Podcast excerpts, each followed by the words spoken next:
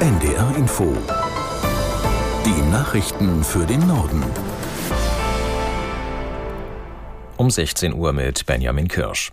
Die Staats- und Regierungschefs der EU-Länder haben der Ukraine neue Hilfen zugesichert. In einer heute verabschiedeten Erklärung sichern sie anhaltende Waffen und Munitionslieferungen zu, außerdem zusätzliche Stromgeneratoren und mobile Heizstationen. Die Staats- und Regierungschefs wollen außerdem erreichen, dass Russland zwangsweise für die Beseitigung von Kriegsfolgen aufkommt. Ziel sei es, Einnahmen aus der Verwaltung eingefrorener russischer Vermögen zum Wiederaufbau zu verwenden, soweit das im Einklang mit EU und Völkerrecht möglich sei.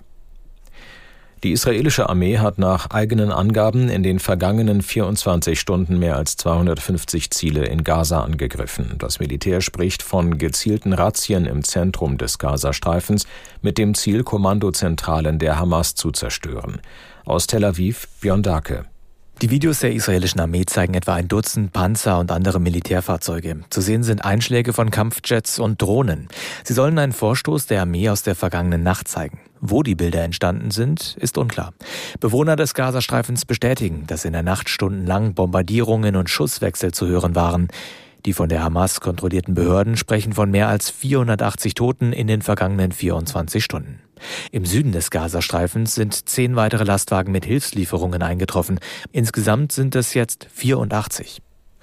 Auch heute hat es bundesweit wieder zahlreiche Bombendrohungen mit Bezug zum Nahostkonflikt gegeben. Schulen und andere öffentliche Einrichtungen wurden geräumt und durchsucht, aber in keinem der Fälle haben die Behörden eine reale Bedrohungslage bestätigt. Aus Berlin Georg Schwarte. Ob mit den Drohungen ein extremistisches Ziel verfolgt werde oder es sich möglicherweise um Trittbrettfahrer handelt, die sich zur Verstärkung der Wirksamkeit ihrer Drohungen als Hamas bezeichnen, könnten die Ermittler derzeit nicht bewerten, so eine Sprecherin in Berlin.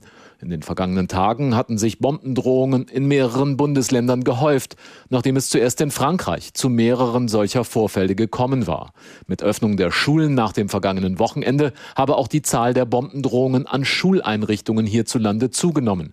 Auch heute wurde wieder Unterricht abgesagt, Schulen wurden geschlossen und mit Spürhunden durchsucht.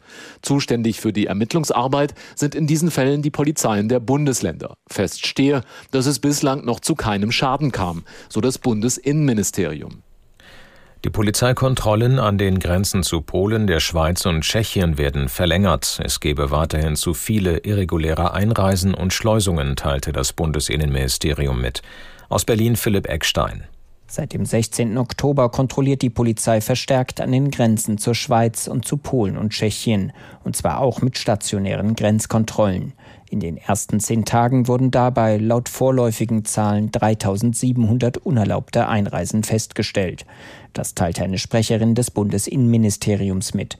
Zugleich bestätigte sie, die Grenzkontrollen werden fortgesetzt. Zunächst wird die Maßnahme um 20 weitere Tage verlängert, also bis Mitte November.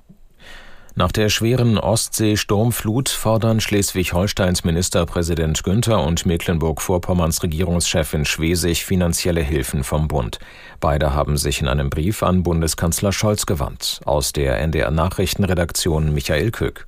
Schwesig und Günther erinnern im Schreiben an das Hochwasser an Elbe, Rhein und Donau vor zehn Jahren und die Flutkatastrophe im Ahrtal vor zwei Jahren mit großen Schäden für Privathaushalte und Unternehmen. Auch damals habe sich die Gemeinschaft solidarisch gezeigt und der Bund ein Sondervermögen eingerichtet, schreiben Günther und Schwesig. Die Kosten für die Reparatur der zahlreichen Schäden könnten beide Länder nicht allein tragen. Die Sturmflut hatte vor einer Woche zu Hochwasserrekorden geführt, vor allem an der Küste Schleswig-Holsteins. Tausende Menschen mussten sich in Sicherheit bringen. Eine Frau kam auf Fehmarn ums Leben.